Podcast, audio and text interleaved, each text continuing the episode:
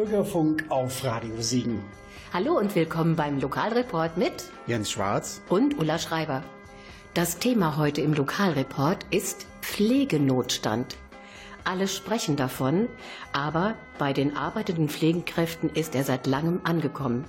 Darüber sprechen wir gleich mit Susanne Leindecker, Pflegedienstleiterin der Stiftung Diakoniestation Kreuztal.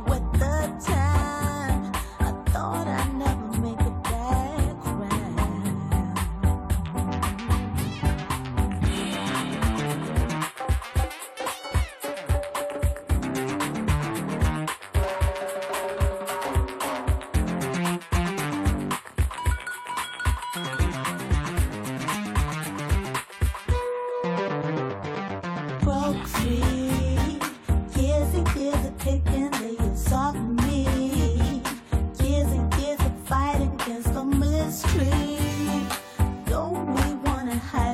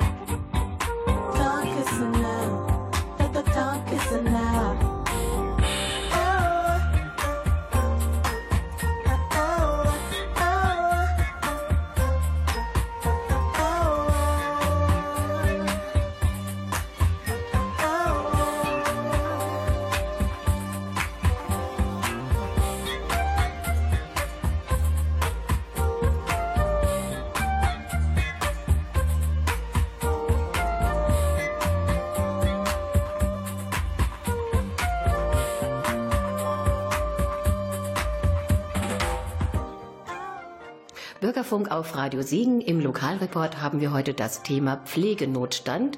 Und bei uns ist Frau Leiendecker, die sich jetzt selber vorstellt. Frau Leiendecker, bitte. Guten Abend. Guten Abend, Frau Schreiber.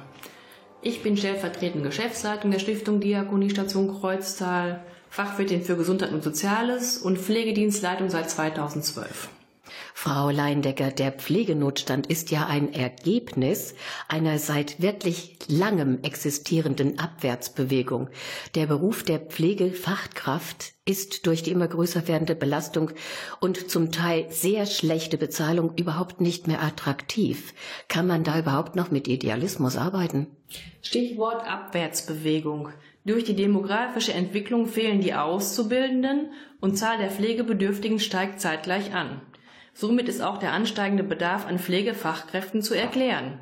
Die ersten Schritte sind mit der generalistischen Ausbildung auf den Weg gebracht worden. Der Altenpflegeberuf sowie die Einsatzmöglichkeiten werden aufgewertet und erweitert. Dies ist ein wichtiges Signal und eine richtige Entwicklung. Des Weiteren muss eine stärkere Lobby für die Pflege in der Bundesregierung etabliert werden. Stichwort Belastung. Wir arbeiten am Menschen, sind Case Manager. Das heißt, wir kümmern uns um viele Belange rund um die Pflege. zum Beispiel Hilfsmittelbeschaffung, Termine für Physiotherapie, Beratung der Angehörigen und so weiter. Diese Arbeit wird zu wenig wertgeschätzt und vieles wird auch einfach nicht bezahlt. Zum Beispiel Krankenkassen bezahlen bei der Behandlungspflege nur die höchste Leistungsgruppe einmalig. Beratungen werden überhaupt nicht bezahlt. Durch die Bezahlung der tatsächlich erbrachten Leistung durch die Kranken- oder Pflegenkassen und dann deutlich höhere Tarifvertragsabschlüsse würden sicherlich eine größere Anzahl an Menschen für diesen Berufszweig interessiert werden können. Stichwort Idealismus ja, man kann auch mit Idealismus in der Pflege arbeiten, da die Wertschätzung durch die Pflegebedürftigen oder Angehörigen den Mitarbeitern ganz viel zurückgibt. Auch die Erfolge zum Beispiel bei einer Mobilisierung bei einem gelähmten Patienten, dass man ihn wieder ans Laufen bekommt oder auch die Abheilung einer Wunde führt natürlich zu großer Zufriedenheit. Des Weiteren ist es auch so, dass wir in der Bezugspflege arbeiten und für die Patienten oft auch eine zusätzliche Bezugsperson sind, die Sorgen und Nöte mit aufnimmt und wir besprechen auch viel mit dem Patienten. Und man ist ja fast ein Teil der Familie und man ist sozusagen wie auch so eine Kummertante. Mir wird ja ganz anderes erzählt als der Tochter oder dem Ehemann und das gibt uns auch viel zurück. Wir werden da voll integriert. Ja, und das, denke ich mir mal, ist wirklich das Schöne, wenn Sie zu den Menschen gehen. Und die Menschen bekommen ja auch immer die gleichen Pflegekräfte. Und das ist für die zu Pflegenden auch sehr, sehr wichtig, dass da kein großer Wechsel gemacht wird. Genau, wir machen ja hier Bezugspflege. Wir haben 27 feste Touren, die morgens gefahren werden, sechs Spätdiensttouren und da wissen die Patienten ganz genau, wer kommt. Natürlich, wenn unsere Mitarbeiter Urlaub haben oder auch selber erkrankt sind, ist klar, dann findet ein Wechsel statt, den man nicht immer im Vorfeld planen kann. Alles, was die Politik bis jetzt gemacht hat, um den Pflegefachkräftemangel zu beseitigen, war ja überhaupt nicht ausreichend. Was meinen Sie, wie man das Problem stemmen kann? Die Attraktivität Bezahlung muss gesteigert werden, um zum Beispiel ausgeschiedene Pflegefachkräfte wieder zu interessieren oder Quereinsteiger zu gewinnen. Die Tarifverträge bieten bereits eine dynamische Entlohnung. Die Arbeitszeitmodelle passen wir in der Diakoniestation Kreuztal an die Bedürfnisse unserer Mitarbeiter an. Also wenn eine Mutter erst das Kind in den Kindergarten bringen muss, kann die Tour auch erst um 8 Uhr beginnen. Darauf gehen wir ein. Es gibt auch Mitarbeiter, die nur zwei Tage in der Woche arbeiten möchten, weil sie noch kleine Kinder haben und die andere möchte drei Tage und einen Spätdienst. Auch das machen wir hier möglich. Das können andere Dienste auch darstellen.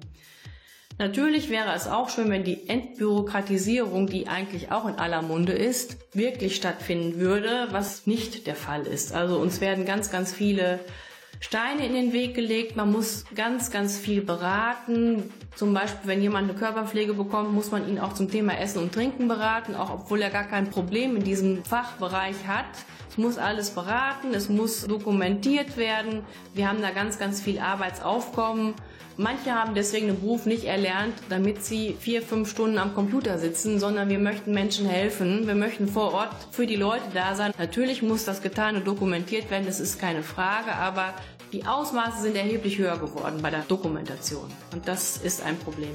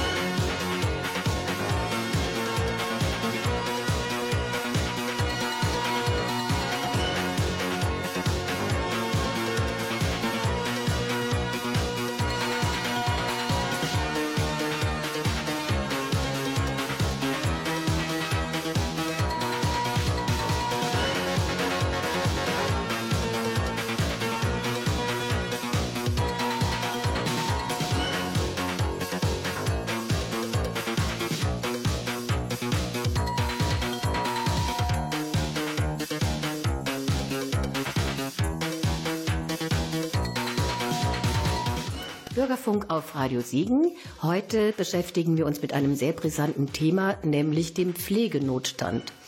Ich spreche mit Frau Leindecker, die Pflegedienstleitung der Stiftung Diakoniestation Kreuztal ist. Ich bin Ulla Schreiber. Es werden ja auch immer öfter Pflegekräfte aus dem Ausland eingestellt. Man hat auf den Philippinen gesucht, im Kosovo gesucht und wer weiß wo alles noch.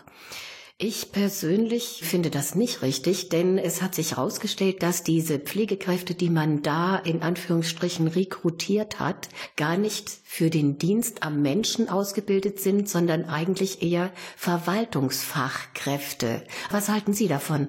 Also die Idee, in anderen Ländern nach Pflegefachkräften zu suchen, finde ich sehr gut. Ich habe auch ein persönliches Beispiel. Ich bin jetzt 30 Jahre lang in der Pflege. In meiner Krankenhauszeit war mein allerbester Kollege ein philippinischer Kollege, der war sehr gut ausgebildet, auch seine Frau. Das werden wir auch in Zukunft häufiger haben und das finde ich auch sehr gut. Natürlich kann ich mir vorstellen, dass es Probleme gibt aufgrund von Sprachbarrieren und aber auch Anerkennung der Qualifikation bei uns. Wir haben aber bei uns selber 26 eigene Auszubildende, die auch aus verschiedenen Ländern kommen. Und da machen wir sehr, sehr gute Erfahrungen mit und sind auch sehr dankbar, dass das so ist. Also die Aussage von vorhin, dass ich gegen Pflegekräfte aus dem Ausland bin, muss ich jetzt relativieren.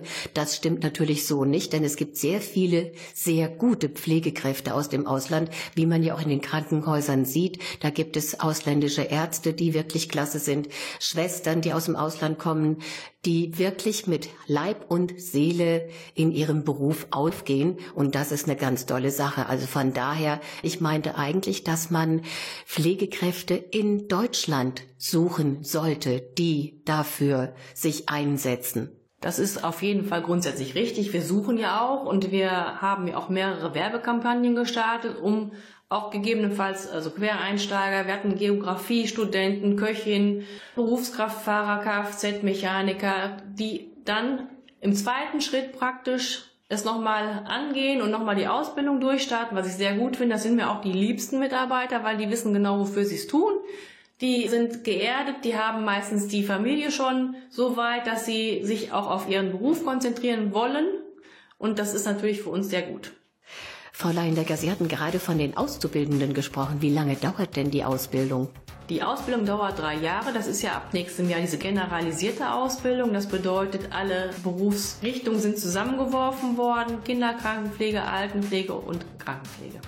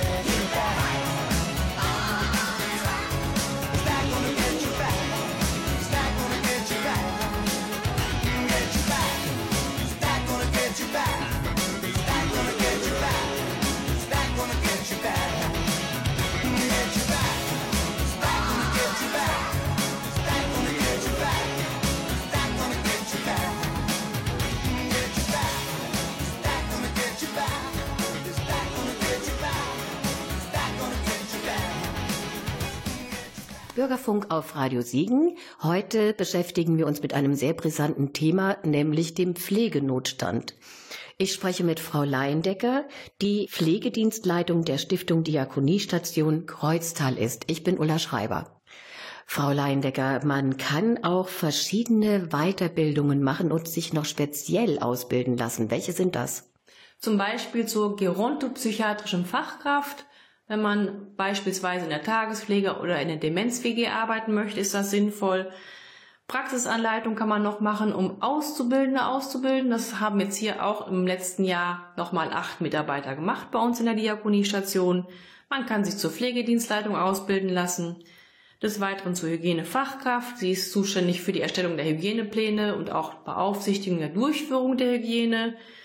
Und man kann zum Wundmanager sich weiterbilden. Das habe ich auch gemacht vor zehn Jahren, hat mich sehr weitergebracht, weil ich dann die Wundverläufe und die Wundphasen besser einordnen kann und auch bessere Beratung beim Patienten durchführen kann. Frau Leindecker, wir haben bis jetzt ja nur von den Arbeitenden in Anführungsstrichen gesprochen, die unter dem Pflegenotstand leiden, aber die zu Pflegenden leiden ja genauso darunter. Inwiefern? Ja, leider ist es auch bei uns so, dass wir schon seit mehreren Monaten keine neuen Patienten aufnehmen können, aufgrund des Pflegefachkräftemangels. Deswegen ist es für uns auch sehr, sehr traurig und auch beeindruckend, wenn hier Hilfesuchende anrufen und wir müssen ihnen leider absagen, weil wir im Moment die Mitarbeiter nicht zur Verfügung haben.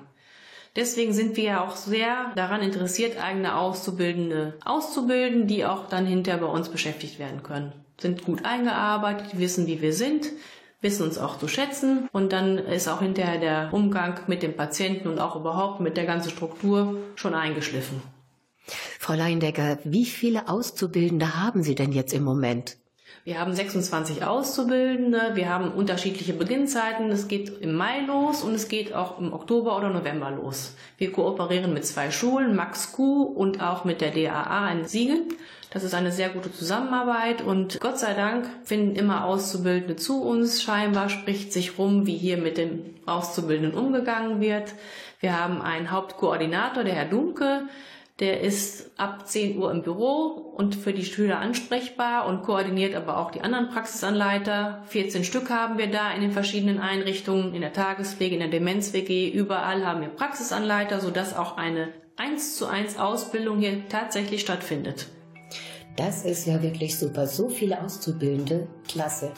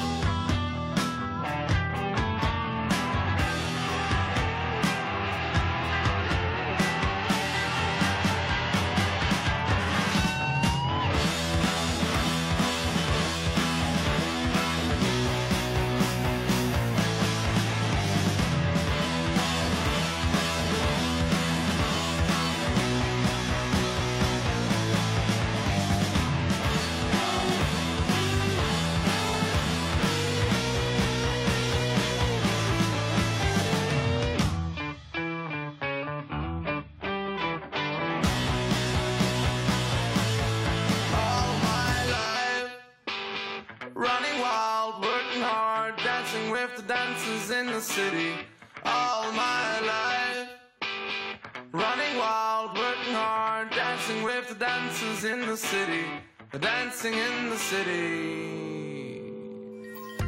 Diese und weitere Sendungen gibt's auch rund um die Uhr in der Mediathek von NRVision. Wir hören und sehen uns auf www.nrvision.de.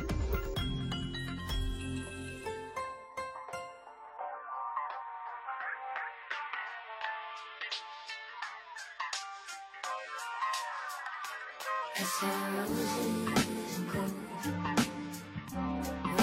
and gold, I saw roses and gold. When I looked at you, I saw roses and gold. Roses and gold, I saw roses and gold. When I looked at you, sin tus excusas me pierdo.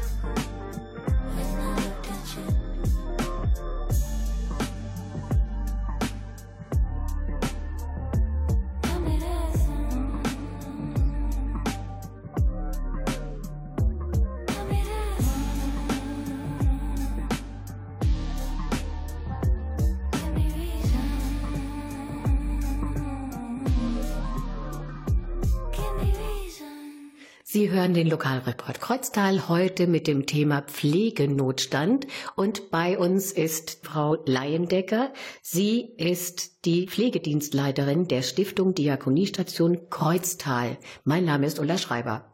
Was bieten Sie denn überhaupt grundsätzlich den Mitarbeitern der Diakoniestation? Also ganz viele individuelle Arbeitszeitmodelle von 5,3 Stunden die Woche bis 35 Stunden in der Woche. Wir haben nur jedes dritte Wochenende Dienst. Das finde ich ist auch noch so ein Goodie. Eine kirchliche Zusatzversorgungskasse, wo der Arbeitgeber 4,5 Prozent Anteil und der Arbeitnehmer nur 0,3 Prozent bezahlt. Eine private Krankenzusatzversicherung, die hälftig vom Arbeitgeber übernommen wird. Ohne Gesundheitsüberprüfung kommt man da rein. Das finde ich auch toll mit Privatzimmer und Chefarzt etc. Das ist wirklich toll. Weihnachtsgeld, die Bezahlung nach BATKF, also nach Tarif und der Vorteil, und das wissen auch ganz viele Mitarbeiter leider nicht, und ich habe mich damals als jüngerer Mensch auch nicht so damit auseinandergesetzt, wenn man bei einem privaten Anbieter arbeitet, hat man ein festes Gehalt und das bleibt 30 Jahre so. Bei uns ist das ja dynamisch. Und das ist der ganz große Vorteil. Also Das ist auch wie so eine Betriebsrente mit dieser kirchlichen Zusatzversorgungskasse. Das ist ja eine Extra-Rente, die man hinterher bekommt. Das können 400, 500 Euro zusätzlich sein. Das macht sich schon wirklich im wahrsten Wortsinne bezahlt. Was haben wir noch? Ja, die verschiedenen Weiterbildungsmöglichkeiten, die ich eben schon benannt habe. Man kann hier, wenn man mehr Arbeitsstunden gemacht hat, Freizeitausgleich oder auch die Ausbezahlung sich wünschen, wie man das gerne möchte. Wir haben moderne PC-Arbeitsplätze. Das heißt, vor zwei Jahren noch schrieben wir die Dokumentation mit dem Stift. Jetzt, vor zwei Jahren, haben wir auf die strukturierte Informationssammlung umgestellt und haben dann dieses Management dann auch am PC. Also die Mitarbeiter setzen sich nach ihrer Tour mit den Pflegedokumentationen an den PC. Unsere Katharina Pfanne ist eine Pflegefachkraft, die sich mit dazu gesellt und dann auch guckt, wenn irgendwo noch Hilfebedarf ist am PC, dass man das dann auch sehr gut da durchführen kann. Des Weiteren haben wir natürlich ein Einarbeitungsmanagement, also drei Tage werden die neuen Mitarbeiter begleitet. Wenn es natürlich unsere Schüler sind, die kennen sich ja schon bestens aus, das brauchen die nicht so ausführlich. Dienstkleidung wird gestellt, wir haben Dienstwagen, die auch privat genutzt werden können, wir haben sogar Carports gebaut, damit die Mitarbeiter im Winter nicht kratzen müssen. Die Dienstwagen werden gesäubert und getankt. Natürlich machen wir auch was Schönes mit den Mitarbeitern. Wir gehen wandern im Sommer mit Kind und Kegel oder Wanderungen zum Kindelsberg, um sich auch mal in privater Atmosphäre austauschen zu können. Das hört sich ja alles fantastisch an und vielleicht haben wir ja auch dem einen oder der anderen den Mund wässrig gemacht, dass sie sich bei Ihnen bewerben, denn neue Mitarbeiter können Sie mit Sicherheit auch gebrauchen, oder? Wir können immer gute Pflegefachkräfte und neue Mitarbeiter gebrauchen. Sie können sich sehr, sehr gerne bei uns melden unter der Nummer 02732 1026 oder über E-Mail Laiendecker, L-E-Y-E-N Decker, at diakoniestation-kreuztal.de. Oder auf der Homepage von der Stiftung Diakoniestation Kreuztal. Genau.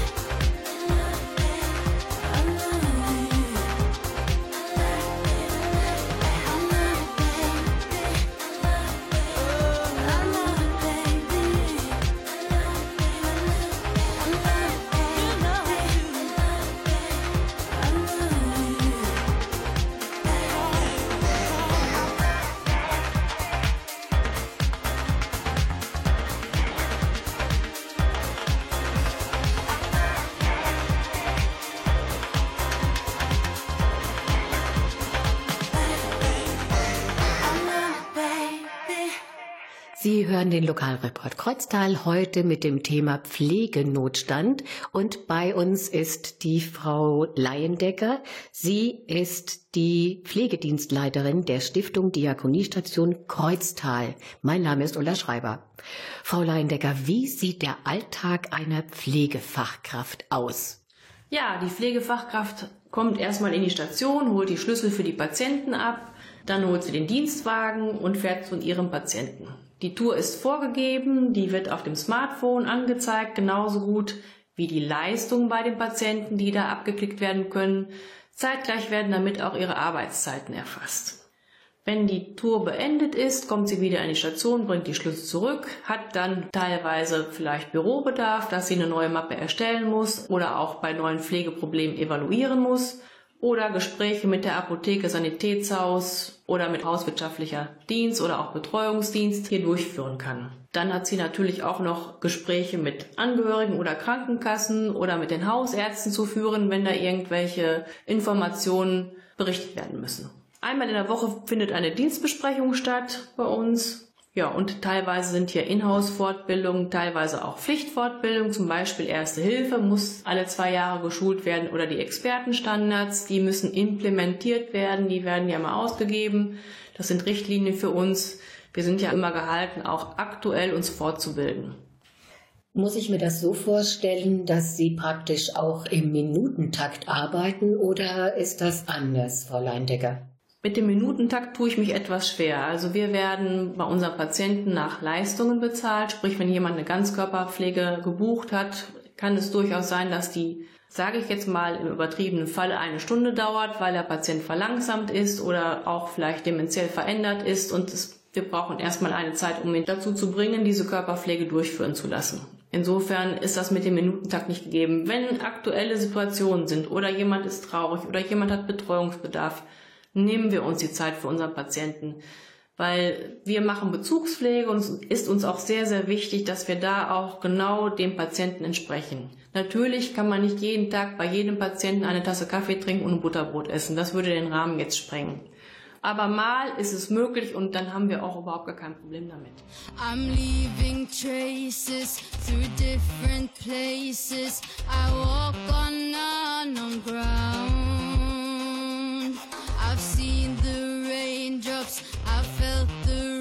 Come, it's rushing down my spine.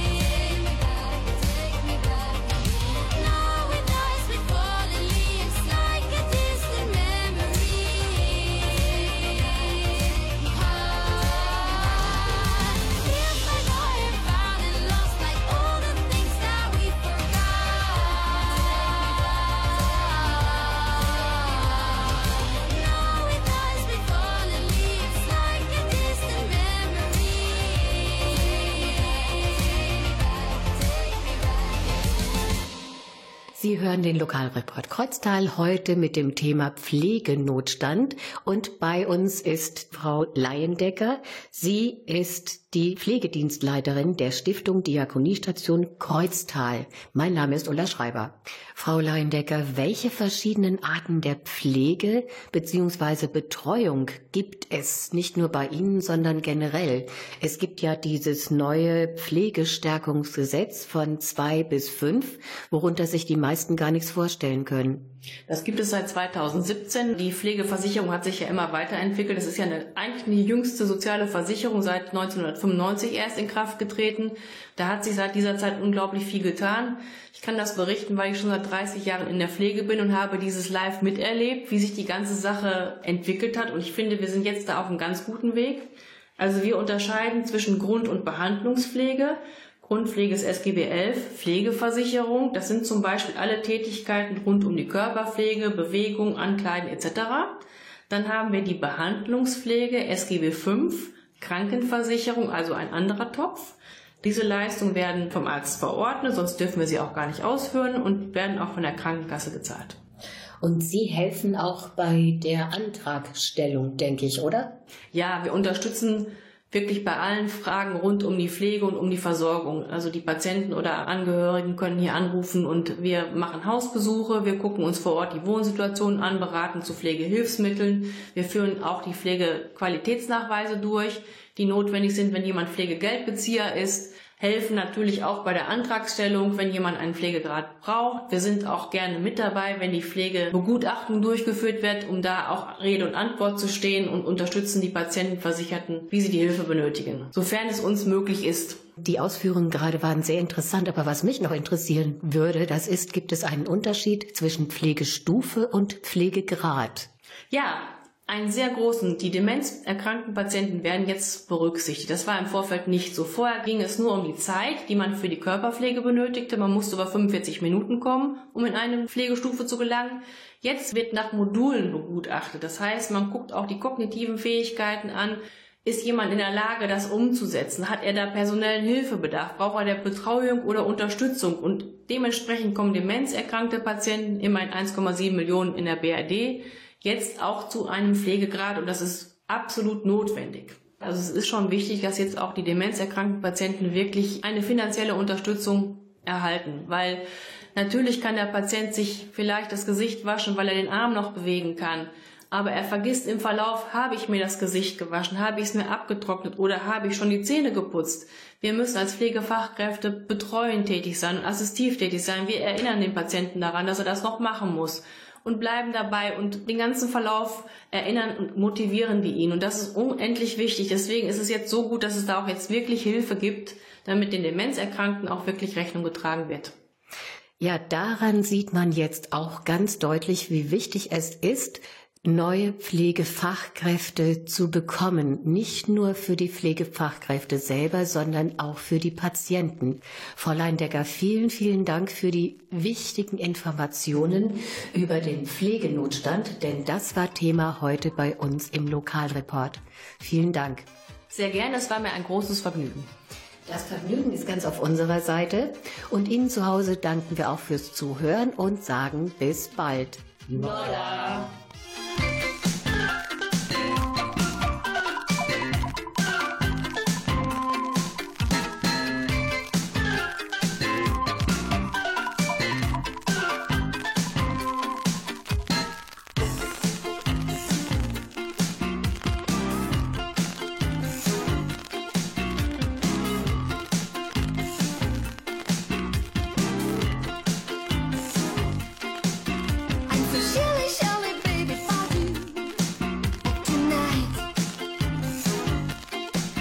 Nola. so